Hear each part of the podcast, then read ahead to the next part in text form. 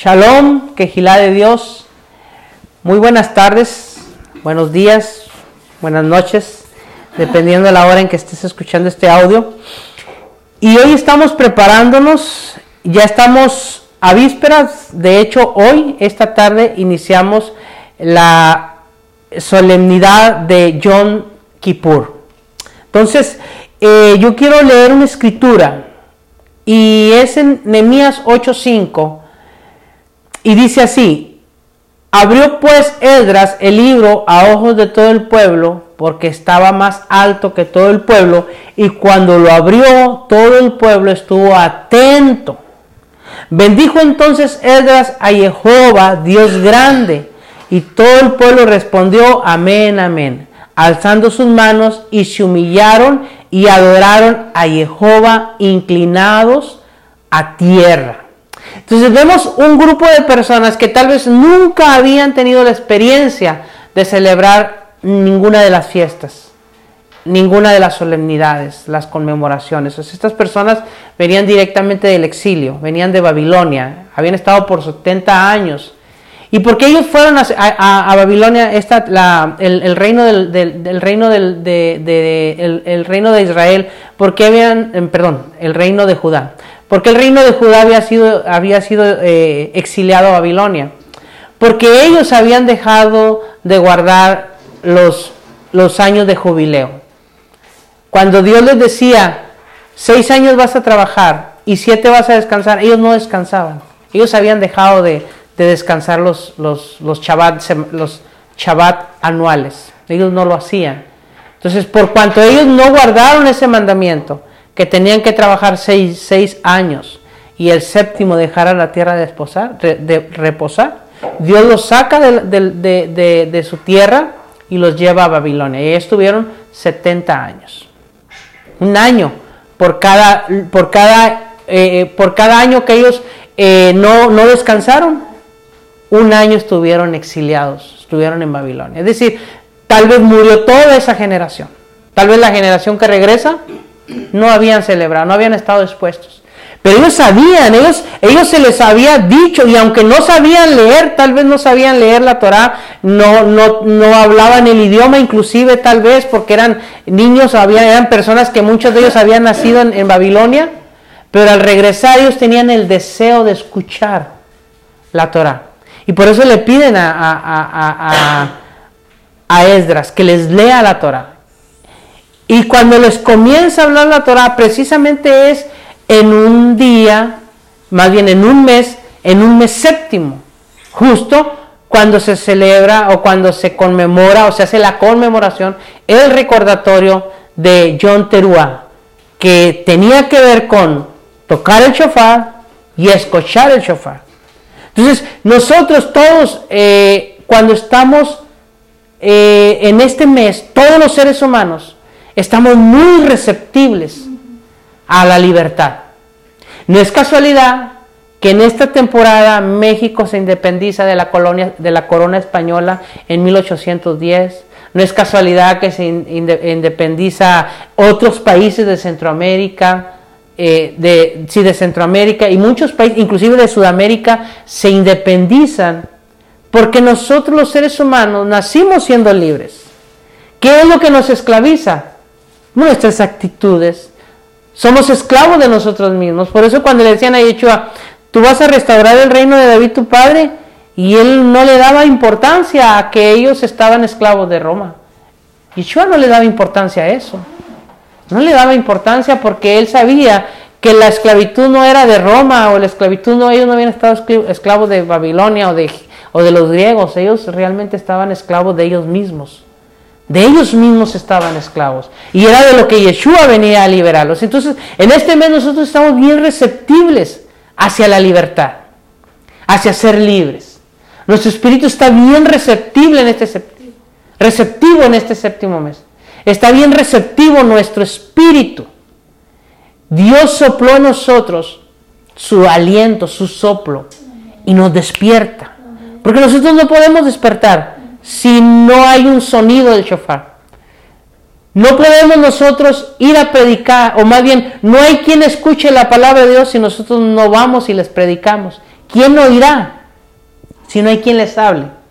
Nosotros, ¿cómo despertamos si no hay una palabra que nos despierta? Aquellas diez vírgenes, ¿cómo despertaban si no había quien, si no se oía un clamor? Tuvo que haber un clamor para que ellas despertaran. Entonces, Dios nos ha llamado a despertar.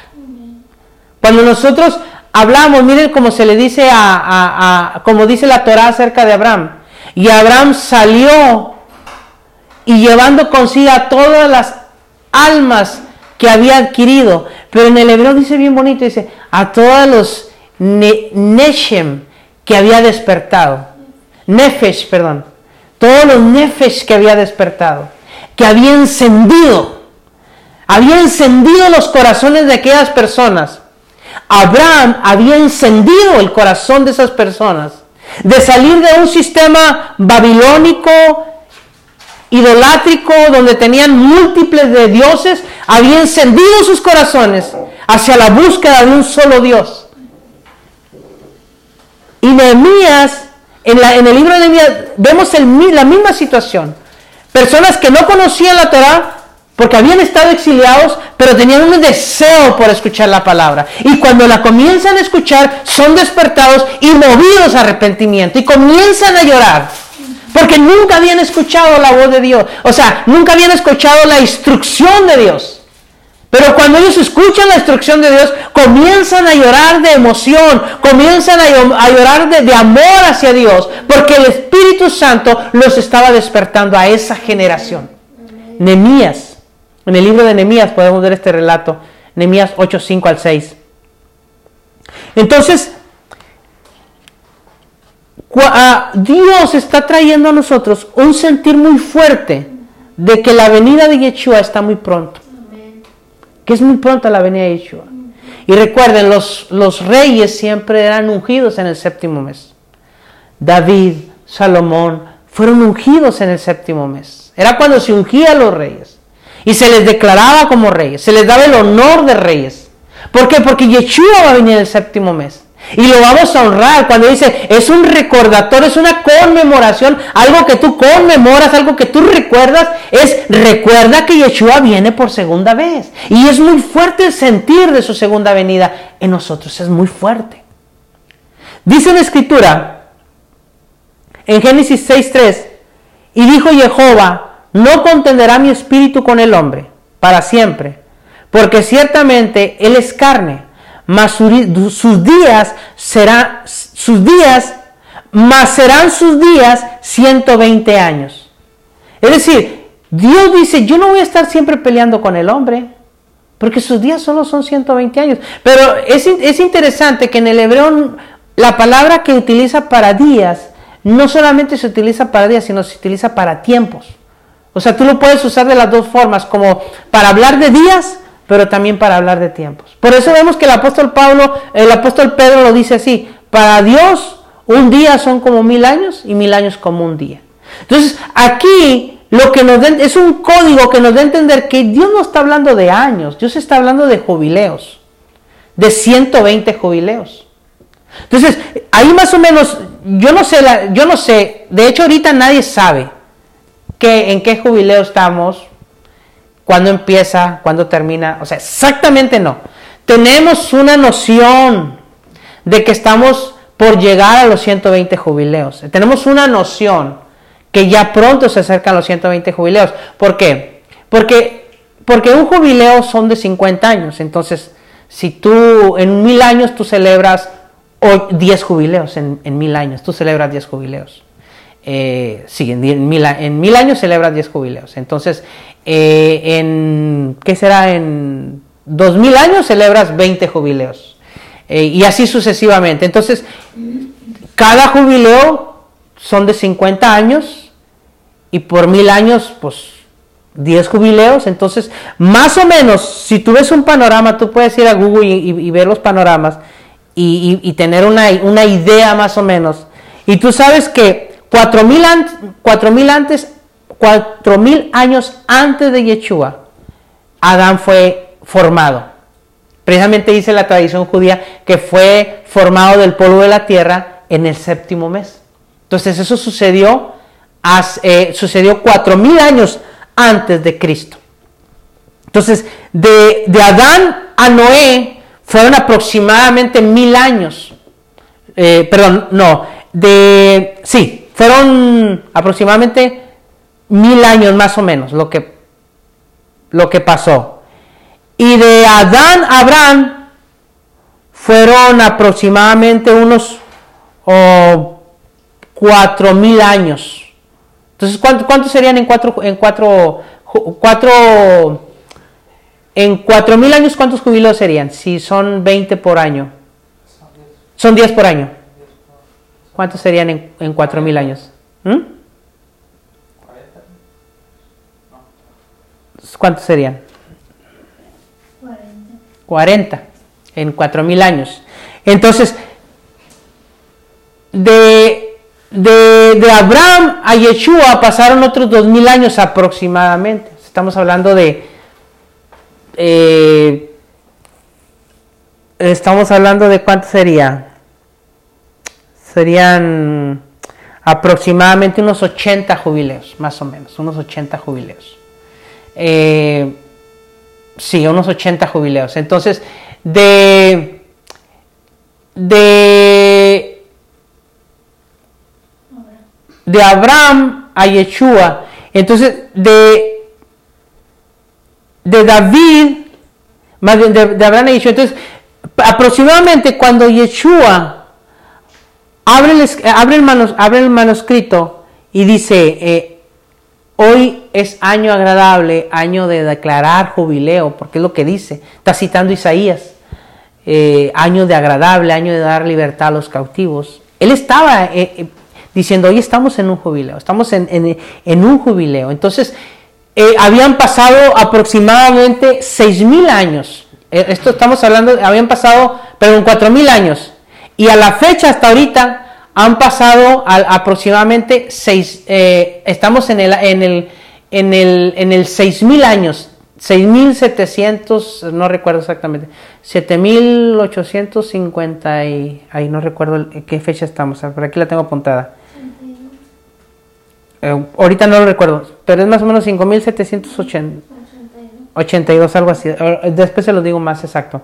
Pero entonces, eh, es lo que ha pasado. Y si nosotros contamos de esa época, ¿cuántos jubileos han pasado? Y vamos a caer a la cuenta que ahorita ya estamos un aproximado de 120 jubileos. Entonces, cuando dice que el hombre sus días son 120 años, realmente no está haciendo referencia a los años del hombre, está haciendo referencia a un tiempo, a tiempos, a los tiempos. Entonces, ahorita nosotros tenemos un sentir muy fuerte de que Yeshua no tarda. Ahí, yo he oído a personas que han hecho eh, la cuenta, que entienden esto de los jubileos, y han hecho la cuenta y dicen, muchos dicen, a 2034 tal vez se cumpla ya el, último jubileo. Tal vez, tal vez sea así. Yo no estoy seguro. Lo que sí es cierto es de que está muy cerca la venida de Yeshua. Porque no estamos hablando de, de que estamos basándonos en lo que Dios, le, Dios habló acerca del hombre. Que el hombre no iba a tener más de 120 años. Y si nosotros vemos como en cada jubileo hay, una, hay una, algo especial, pasa algo especial. Si nosotros recordamos qué pasó eh, eh, en 1914 cuando, cuando la corona inglesa compra al, imperio otomano la, la, el territorio de Israel. Y de ahí surgieron muchas cosas hasta que en el año, en los años 50, en los años 74, si mal no recuerdo, Israel se funda como nación. Entonces, todo esto nos indica que estamos muy cerca de la venida de Yeshua por segunda vez. Y cuando nosotros celebramos trompetas, realmente lo que estamos pensando es en que Yeshua va a regresar. Y que yo tengo que hablarle a la gente. Que yo tengo que predicar la palabra. Él dice, cuando venga el Hijo del Hombre hallará fe en la tierra. ¿Por qué? Porque nosotros nos vamos a encargar de que nuestra fe esté intacta. Miren, nunca antes en la historia yo había visto tanta gente que niega a Dios. Nunca en la historia. A pesar de que hay tantas evidencias, más evidencias que antes. A hoy que conocemos tantas evidencias, debiera de ser al revés y, y, nosotros estar más conscientes de la realidad de Dios y estar más conscientes de que todo lo que estaba escrito se cumplió y se está cumpliendo. Al contrario, la gente se está haciendo más insensible. Nos estamos deshumanizando. Todo este plan para taparnos la cara, para aislarnos, no es otra cosa más que hacernos inhumanos. No seamos sensibles. Pero en cuando, cuando eso está prosperando más y cada día más, nosotros tenemos que aferrarnos más a Dios y predicar con más fuerza. Que no sabemos. El día y la hora nadie la sabe. El día y la hora nadie la sabe. Pero sí sabemos que Dios dio evidencias de lo que iba a suceder. Y cosas están sucediendo muy palpables Cosas están sucediendo muy palpables que nos hacen ver que Yeshua está pronto a regresar. ¿Y por qué les digo esto relacionado con Yom Kippur? Bueno, porque en Yom Kippur se iniciaban los jubileos. Cuando se tocaba el shofar, el gran shofar, que era un cuerno de carnero, solamente cada siete años se hacía eso y en el día 50 eh, se tocaba el, gran shofar en el año 50 declarando libertad libertad. Y yo me, encanta a mí leer Ruth, como Ruth, bueno, no Ruth, sino su suegra Noemí, su, esposo decide salir de, Jerusalén, de Israel. Decide por alguna situación salir de Israel. Y va a tierra de Madiam y, se encuentra que se, la, situación es peor en la, en la tierra de Madiam. Pero resulta que sus dos hijos ya mueren. Y ella pues se queda sin nada aparentemente. Pero Dios había provisto para ella, para Noemí, que ella podía ser redimida. Y ella ya era demasiado grande para ir y decirle a uno de, sus, de, los parientes de su esposo, bueno, pues eh, redime, eh, o sea, eh, compra mi heredad que yo tengo en Israel, compra mi heredad y, ahora yo soy tu esposa. Pues la gente no iba a querer. ningún pariente se iba a casar con ella porque era una persona adulta.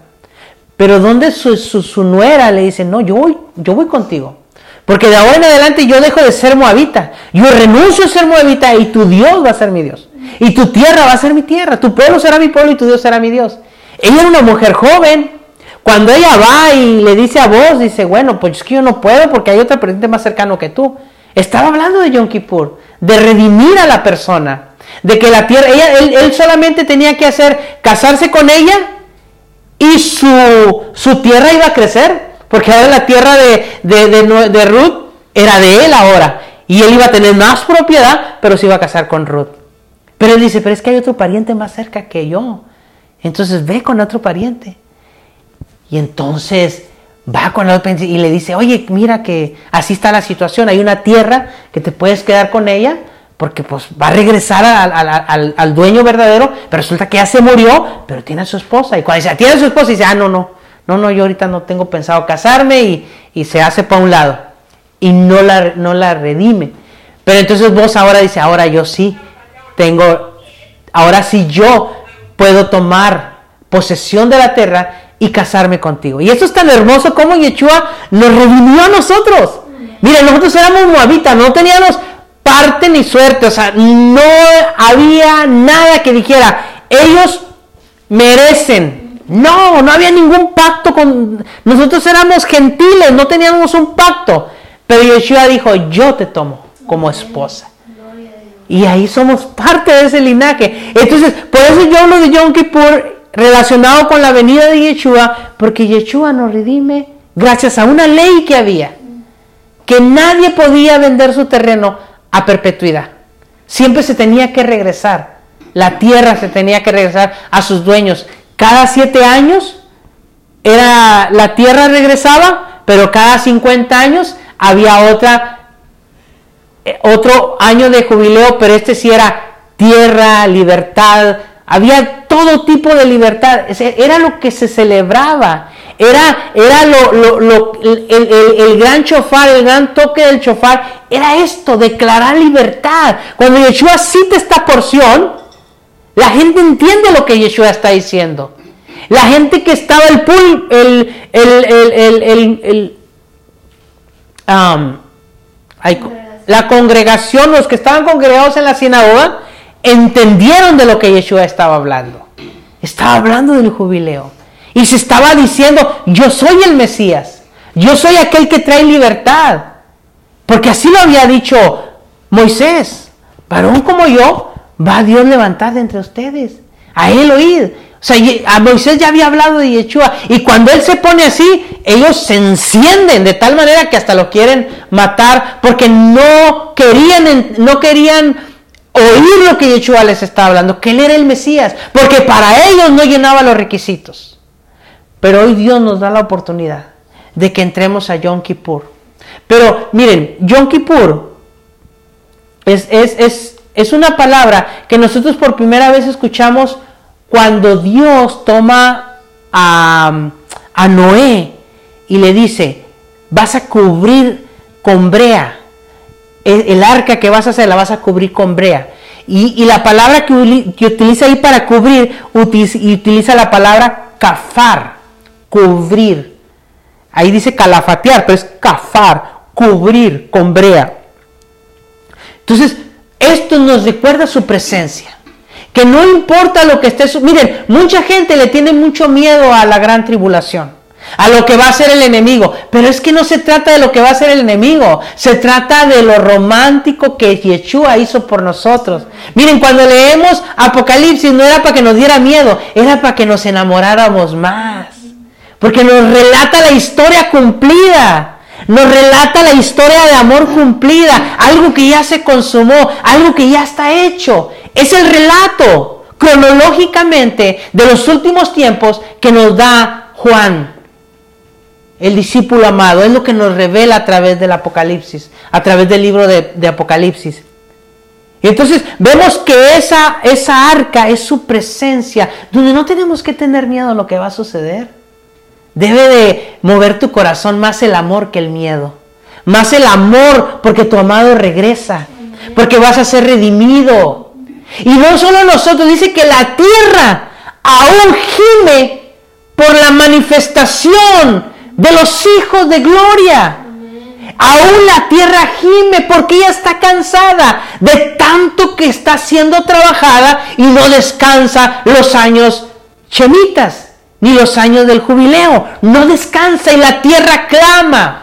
Y muchos dicen, no es que la, eh, eh, la contaminación y que... No, es el pecado. El pecado es lo que ha trastornado la naturaleza. El pecado. Cuando Yeshua venga, Él se sentará en Jerusalén. Primero que, que nada, va a hacer juicio a las naciones. Va a juzgar a las naciones. Por eso una de uno de estos días se le llama el día de expiación el día de estar cara a cara con Dios, el gran día, el día del ayuno, el día del gran chofar y el día que se cierran las puertas. Este sexto nombre que se le da en la tradición, el día que se cierran las puertas, es porque Yom Kippur se van a cerrar los libros. Y los que no estamos anotados ahí, pues dice que, dice, como está escrito para el hombre que muere una sola vez, y después de esto el juicio. O sea, el nombre está escrito ahí. De nosotros está nuestro nombre escrito. Pero todos aquellos que han aceptado a es que no hay otro camino, es que no hay otra forma. Es que no hay nada que te pueda llevar al Padre. Solamente la muerte en el madero. Cuando, por eso cuando Juan, dijo, he aquí el, el Cordero de Dios que quita la iniquidad del mundo. Ahí se lo trajeron como pecado, pero la palabra es iniquidad. He aquí el Cordero de Dios que quita esa situación de no tener ley. Eso es iniquidad. Una persona sin ley. Pecado es error, errar al blanco. Es una palabra como un, error, eso es un pecado. Pero ese pecado, su raíz es la iniquidad. La verdad, lo que Yeshua vino y pagó en la cruz del Calvario fue la iniquidad. La borró. Iniquidad, no teníamos ley. Éramos un pueblo sin ley, no teníamos ninguna promesa. Esa iniquidad de andar sin ley de nosotros, Yeshua la quitó y la clavó en el madero. Esa iniquidad. La iniquidad, no teníamos ley. Sí, cometemos errores, sí, pero hoy es tiempo de que nos volvamos. Es tiempo que digamos, Señor, hasta aquí yo me he equivocado, pero yo quiero empezar de nuevo. O sea, miren, es tan hermoso ver un Dios de las segundas oportunidades.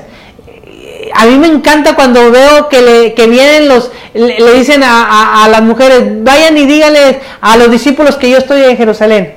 Y luego hace una, una, un paréntesis, hace un, un tiempo.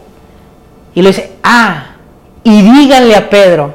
Y me imagino a ese Pedro con su cara sorprendida, decir, yo lo negué, yo hice lo que no debía de hacer. y ahora está diciendo que yo también soy parte de esos doce.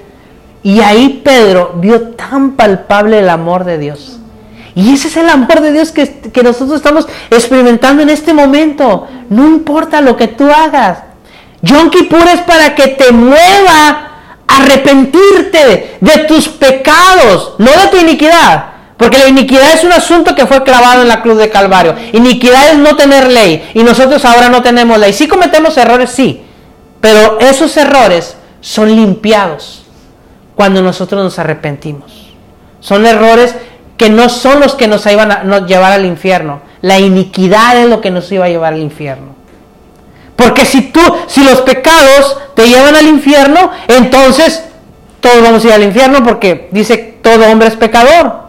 No hay quien. Y cuando dice, el que es nacido de Dios no comete pecado, está hablando, el que es nacido de Dios no tiene iniquidad. No anda sin ley, tiene una ley. Se equivoca, sí se equivoca. No hace pecado de muerte, pero sí se equivoca. Sí hace cosas que no debía hacer, pero sí, pero se arrepiente. Y si no se ponga, eh, dice que, eh, dice, cuando traigas tu ofrenda hacia el altar, acuérdate y arregla la situación que tienes con tu hermano. Pide perdón. No vaya a ser que seas eh, hallado culpable, seas entregado al, juez y el juez al alguacil y seas encerrado. O sea, en el momento debes de arrepentirte. Yo sé que hay situaciones que tenemos que traer a la presencia y decirle, Señor, yo, yo, yo no quiero seguir batallando con esta situación. Porque como seres humanos, conforme va pasando el tiempo, nos vamos enfriando y, nos permitimos situaciones en nuestra vida. Cosas que decimos, pero es que no le hago mal a nadie. Pero es que no está bien. Pero es que yo, eh, dijeron unos, Señor, pero en tu nombre echamos demonios, en tu nombre decimos, no os conozco. No os conozco. Entonces, Dios nos da esta oportunidad de ponernos a cuenta. Mira, el ayuno es algo que Dios no dijo. En, la Torah no dice que el día de Yom Kippur tienes que ayunar. No lo dice, el texto no lo dice.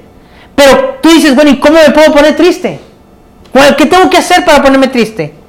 Y uno dice, bueno, pues ayunar sería la única opción. ¿Por qué? Porque cuando yo, yo ayuno estoy muriendo a mí. Estoy muy, muriendo a mis pasiones y a mis deseos. ¿No es cierto que es tan difícil decirle no a tu carne? Pero hoy le decimos no a nuestra carne. Por eso se llama el día del gran ayuno, el día del ayuno. Entonces estos son los nombres. El día de expiación, el día de estar cara a cara. ¿Por qué? Porque era el único día donde Dios le dijo que el sumo sacerdote iba a entrar a su presencia, detrás del velo. Es un lugar donde nadie podía entrar en todo el año, solamente este año. Podían ir hasta la silla de la misericordia, el asiento de la misericordia, la silla de la misericordia, el arca del pacto, donde estaba eh, el, arca cubierta con los querubines, encima los querubines eh, con sus, eh, cubriendo el arca y dentro del arca estaba la vara de Aarón que reverdeció, maná y estaba eh, la Torah, las tablas de la ley, las tablas de la Torah. Era lo que había ahí y eso representaba la presencia de Dios. Su vara, su corrección, su Torah, su instrucción, el maná, su provisión, o sea, todo lo que, lo que como Padre Dios nos da, porque Dios como Padre, porque Dios es un Padre, la silla de la misericordia representa a un padre. Por eso estaba el, maná, porque decía, yo soy su padre y yo les proveo la comida. Por eso estaba la, vara de Aarón, porque yo los, dirijo con mi vara, yo los dirijo, los exhorto. Yo los dirijo como un padre yo los exhorto. Por eso estaba la Torah, porque yo como padre los instruyo. Por eso un padre no es aquel que engendra, el padre es el que disciplina, el que da una palabra al hijo. Cuando tú ministras a una persona, estás ejerciendo sobre él paternidad. Le estás revelando a él paternidad. Entonces, esto por eso se le llama el día de cara a cara. Porque es el único día donde entraban a la presencia de Dios. Y miren lo que el sacerdote no podía entrar sin antes lavarse primero.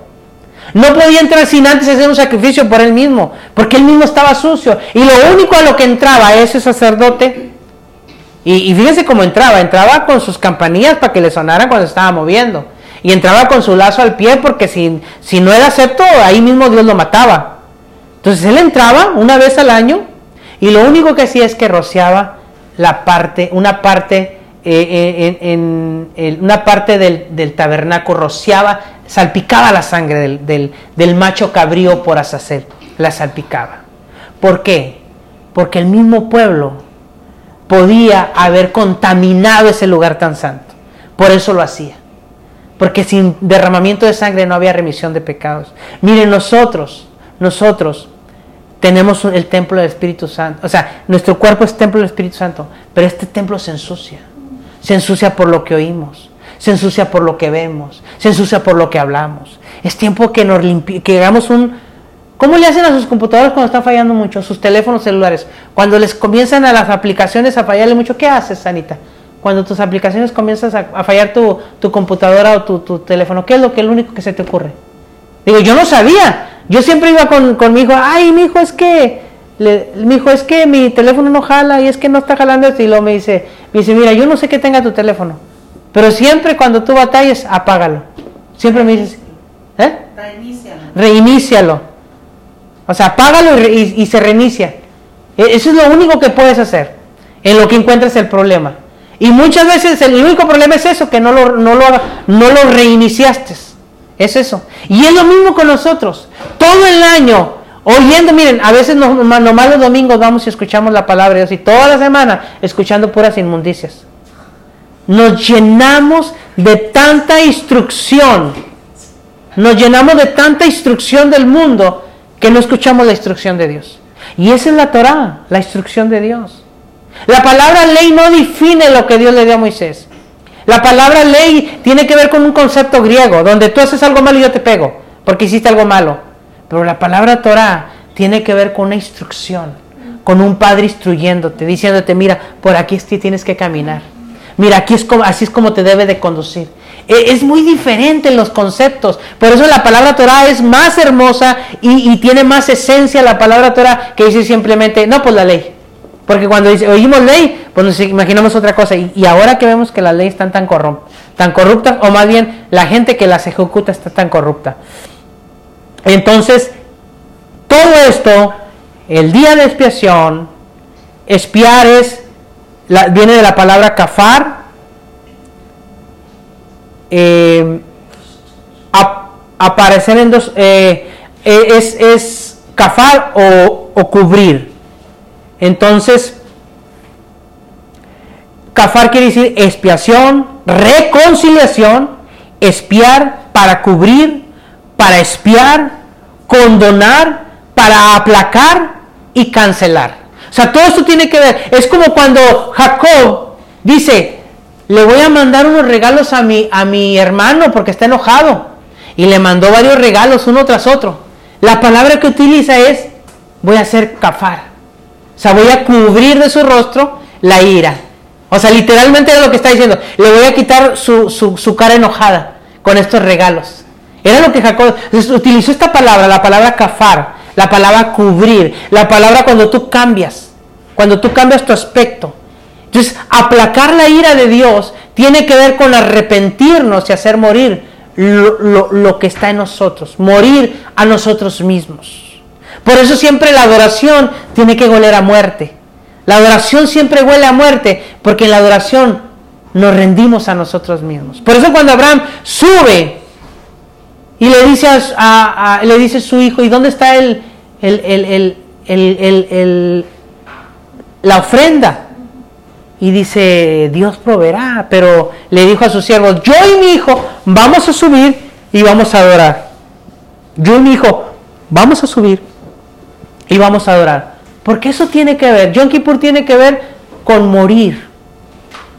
Había un cordero que moría, un, perdón, había un, chivo expiatorio, había un chivo, un, un, cabrito, que un, eh, ¿cómo se puede decir? ¿Un chivo? No, un cabro, un, macho, un, macho cabrío que moría ese día. Entonces eran dos, el que caía por suerte de, de Jehová, lo mataban, derramaban su sangre y esa sangre limpiaba lo que se había ensuciado por causa de los hijos de Israel. Entonces Dios nos indica esto. Lo que se ha ensuciado en nosotros puede ser limpiado. Dios lo puede limpiar con su palabra y con la decisión que estamos tomando nosotros. Dios nos limpia, nos purifica. Es por eso que cuando el sacerdote iba a entrar, había una pila antes de llegar al lugar santo, había una pila, un, lavado, un lavacro, que se había hecho con los, con los espejos de las, de, las, de las mujeres hebreas, se había hecho. Y entonces cuando, cuando, él se, cuando el, el sacerdote se veía al agua, veía su reflejo y a veces estaba sucio su cara y se tenía que lavar. Se tenía que lavar y esto es la palabra de Dios. Que muchas veces nosotros, por eso dice el apóstol Pablo, en parte, en parte, eh, en parte, en parte conocemos y en parte profetizamos. Pero lo que es en parte será quitado y quedará lo perfecto. Dice, y entonces lo miraremos cara a cara. O sea, y nos miraremos nosotros. Y, a mí me encanta como Elías, eh, eh, el profeta Isaías relata y dice, y vi el cielo de Dios abierto y en el trono de Dios estaba sentado, dice, y sus faldas corrían, dice, cubrían el templo, dice, dice, y en ese momento, dice Isaías, en ese momento me di cuenta de que yo era un hombre pecador. Fíjense, no se había dado cuenta Isaías, porque a nos, a nos pasa. ¿Quién no ha pasado un periodo de un ayuno de, de meses ayunando y uno dice, me siento bien santo? He ayunado por tantos meses y ahorita me siento que, que estoy levitando. No, hombre, ando pero bien en fuego. Porque has ayunado meses ayunando. Y luego de pronto ves la presencia de Dios y dices tú, ¿de qué estoy hablando? Sucio que estoy, porque no me había visto. Me creía bien santo por este periodo de ayuno, pero me doy cuenta que hay mucha maldad en mí, porque Dios revela. Mire, el Espíritu Santo cuando viene, no siempre tienes que hablar en lengua ni caerte, ni, no, cuando viene el Espíritu Santo, lo que no varía es que te sientes tan inmundo, te sientes tan pecador. Y eso es solamente producto de la presencia de Dios. Por eso esta fiesta se le llama el día cara a cara, porque era el día en que Dios te llamaba y te revelaba lo que había en ti. Y después dice Isaías, y vi al pueblo donde yo habito, Padre, pero mira, yo habito en un pueblo de labios inmundos. Porque nosotros hemos llegado a tantas situaciones de decir, ah, no está mal, Ah, está bien. Y comenzamos a participar de sus pláticas. Comenzamos a, a participar de sus actividades. Porque ya no discernimos entre lo bueno y lo malo. Por eso, cuando dice, y Adán alargó su mano y tomó del árbol de la ciencia del bien y del mal, del conocimiento de la, ciencia del bien y del mal, del conocimiento, perdón, del conocimiento del árbol del bien y del mal, era porque llegó el momento donde la palabra conocimiento tenía que ver con cuando tú te mezclas con alguien. Por eso dice, y conoció a Adán a su mujer, o sea, se llegó a su mujer, se unió a su mujer. Cuando tú unes algo también se le llama conocer. Cuando él conoció ese árbol, es decir, lo que Dios le había revelado que era bueno, después él entendió que él tenía otro pensamiento y podía hacer las cosas a su manera. Llega un momento donde lo mezcla y ya no sabe discernir entre lo bueno y lo malo. Hasta que Dios le dijo, Adán, ¿dónde estás tú? Y él recapacita. Ay, padre, es que comí y vi que estaba desnudo. Se le reveló que estaba mal.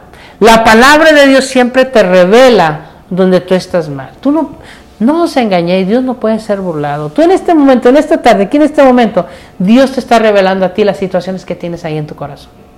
Nadie las conoce, nadie sabe, pero tú las conoces. ¿Y qué más? ¿Qué más que tú las conoces y le Señor, mira, yo tú sabes que yo he estado batallando con esta situación por años, por meses, por días, pero yo no quiero que esto continúe así. Yo quiero que esto sea expuesto, sea la luz, sea, sacado a la luz, que no quede en oculto. Primeramente que no quede en oculto, que yo no te siga ahí guardando eso, porque el, ocultar algo siempre te trae una esclavitud. El cuando tú ocultas algo, siempre te eres esclavo de eso. Por eso tú tienes que sacarlo. Miren, confesar los pecados no es para ser salvos. Tú eres salvo porque Yeshua murió en la cruz del Calvario. Confesar los pecados es para ser libre. Cuando tú eres cuando tú confiesas, tú eres libre. Entonces, bueno, ya con eso termino. Bueno, eh, ok, bueno, ya, bueno, hasta ahí la vamos a dejar hoy. Este, y dice, el día de estar cara a cara con Dios, este era el único día en que el sumo sacerdote entraba al lugar más íntimo y secreto del tabernáculo. Durante el ritual, el sumo sacerdote aparecía tres veces delante del pueblo. En las tres ocasiones recitaba una confesión para que todos la escucharan. Por sí mismo primero, por los levitas, o sea, por sus hijos, y por todo el pueblo. Era la única oportunidad donde se proclamaba el nombre del Eterno. Yod Hei Hoy con Yeshua tenemos entrada al lugar santísimo. Hebreos 9.7, en Hebreos 9.6. Entonces Yeshua vino a reconciliarnos con Dios y tengamos acceso libre. Y Yom Kippur nos revela esta situación. Mire, nosotros cuando nos arrepentimos, se nos reveló Yom Kippur. Cuando nosotros nos arrepentimos de nuestros pecados, se nos reveló Yom Kippur. El cómo Dios podía cubrir los pecados. Sí, Jesús pagó la iniquidad, porque la iniquidad se tenía que pagar. Pagó esa iniquidad. Yeshua con su sangre pagó esa iniquidad. Pero los pecados son cubiertos con la sangre. Nuestros pecados son cubiertos. Dios nos cubre. Dios, Dios cambia nuestra situación. Porque mira, así como estamos nosotros, no podemos ser salvos. No llenamos los requisitos. No los llenamos. Yeshua nos cubre. Hace una expiación por nosotros. Pero el problema de iniquidad, la raíz que estaba dentro, esa la pagó Yeshua en Pesa. Porque ahí era, era, era, era adentro lo que teníamos, era, era en nuestro ADN. Nuestro ADN era de la serpiente. Así le dijo Yeshua a los fariseos, ustedes son hijos de Satanás, porque las obras de Satanás hacen. La instrucción produce paternidad. La instrucción de Dios produce paternidad, pero la instrucción del diablo también produce paternidad. Produce paternidad. Ese problema se trató en Pesa. Pero hoy nosotros no somos hijos del diablo. Pero aún así, tenemos que venir a ponernos a cuentas con Dios. Porque esta temporada para eso era. Para si hemos caído en una situación donde hemos estado tomando, haciendo algo que no le agrada a Dios, es el momento de arrepentirnos. Y el Señor, mira, yo sé que no soy, no, yo no tengo iniquidad porque yo tengo una ley. Yo, yo, yo tengo la Torah y no tengo iniquidad. Porque eso, eso fue pagado en la cruz del Calvario. Pero aún así, en mis miembros yo me encuentro que hay situaciones que yo no quiero hacer y las hago. Miserable de mí, ¿quién me librará de este cuerpo de muerte? Pero la palabra de Dios puede venir a transformarte por completo. La palabra de Dios te puede transformar por completo. Y lo que antes era un hábito, era un pecado oculto, era una situación no resuelta, hoy se puede convertir en, un asunto solucionado. Para que nosotros vayamos creciendo en nuestra madurez. Porque nos hemos comportado como niños, haciendo cosas que hace un niño. Y ahora tenemos que entrar a una etapa de adulto. El alimento, la leche es para los niños, pero el, el alimento sólido es para los que han alcanzado madurez. Los que por el uso tienen los sentidos ejercitados. Miren, yo tengo todas las promesas del Padre, pero ¿saben por qué no disfruto todas las promesas del Padre? Porque hay situaciones que no he resuelto. Y al haber situaciones que no he resuelto, me, comporto como un niño. Soy inmaduro. Y no gozo de todas las bendiciones que Dios tiene para mí. Pero en este tiempo hacemos un retorno hacia Dios. Una techubá. Un retorno hacia Dios. Techubá. La palabra tikud y la palabra shub es regresar y tikud es construir algo nuevo. Comenzar a construir algo nuevo. Olvidarte de sacar todos tus pensamientos que son producto de, la, de las ideas del mundo y comenzar a construir nuevas ideas en nuestra mente, nuevas, nuevas cosmovisiones, nuevas formas de ver el mundo, nuevas formas de ver la vida, nuevos conceptos sacados de la palabra de Dios. Porque estamos en la iglesia y en, el cristianismo, estamos tan llenos de conceptos babilónicos, conceptos griegos, conceptos que no tienen nada que ver con la palabra de Dios. Y hoy es tiempo de hacerte chubá. Bueno, esto es lo que les quería compartir y vamos a, a seguir hablando acerca de esto en el próximo capítulo. Gracias por su atención. Shalom.